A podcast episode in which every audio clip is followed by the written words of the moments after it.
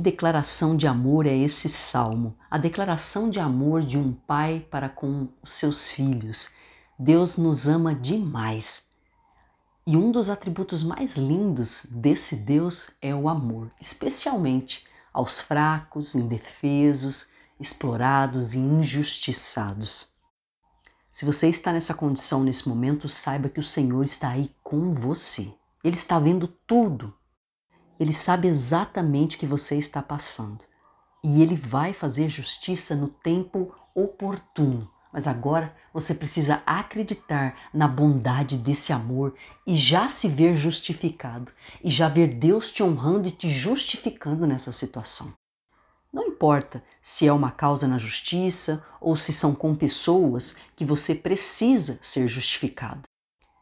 Se você conseguir colocar sua confiança em Deus e agradecê-lo por quem Ele é, mesmo sem ver nada pronto, ah, você pode ter certeza que mais cedo ou mais tarde você vai ver essa vitória.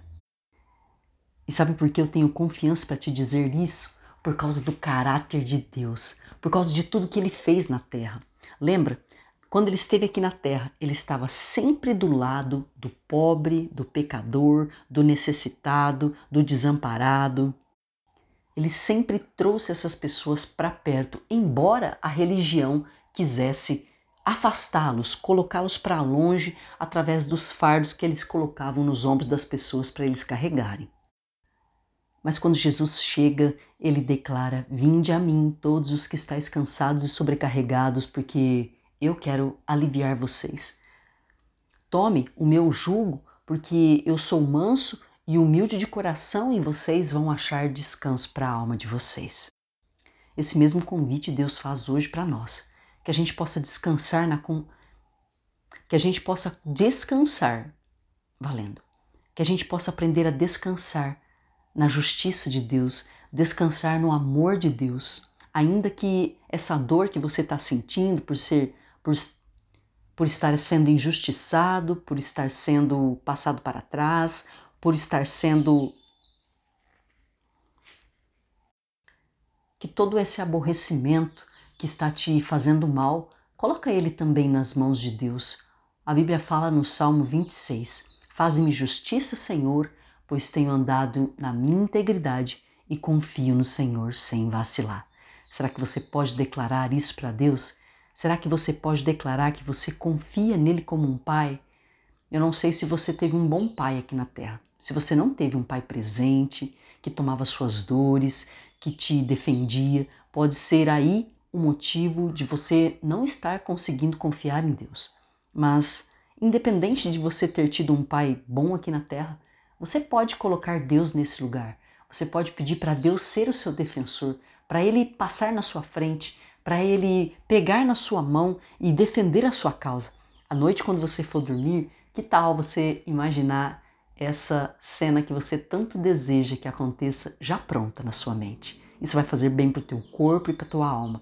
Imagina Deus te pegando pela mão e resolvendo todos os teus problemas. Nos tribunais, diante das pessoas que têm te maltratado, imagina ele invertendo essa situação, como ele sempre fazia. Diante, lembra daquela, lembra daquela passagem da mulher adúltera, que ela estava adulterando e foi flagrada em adultério? É lógico que ela não estava correta, mas os religiosos estavam prontos para apre... mas os religiosos estavam prontos para apedrejá-la. E Jesus fez com que eles recolhessem todas as pedras ao dizer: "Olha, quem tem Olha, quem não tem pecado é que atire a primeira pedra." Naquele momento, foi como se eles olhassem em um espelho e vissem que o coração deles também não estavam tão purificados e que, assim como aquela mulher estava adulterando com um homem aqui na terra, aqueles homens muito provavelmente estavam adulterando a lei de Deus, que a partir daquele instante, agora estava sendo.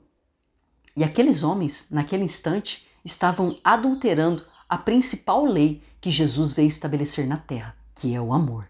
Então eles estavam kits, um adulterando por conta da imoralidade e o outro adulterando com a sua infidelidade para com a principal lei, a lei do amor. E naquele momento ele fez com que eles olhassem num espelho e vissem quem realmente eles eram.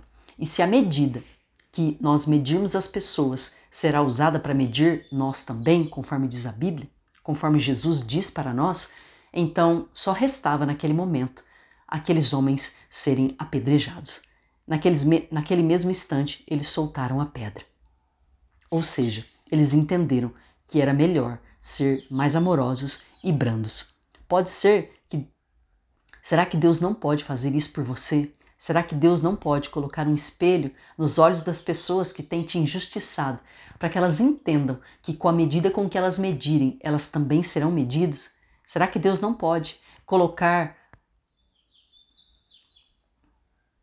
Será que Deus não pode colocar Será que Deus não pode tocar na consciência dessas pessoas para que elas soltem as pedras e passem a olhar para você de uma maneira diferente?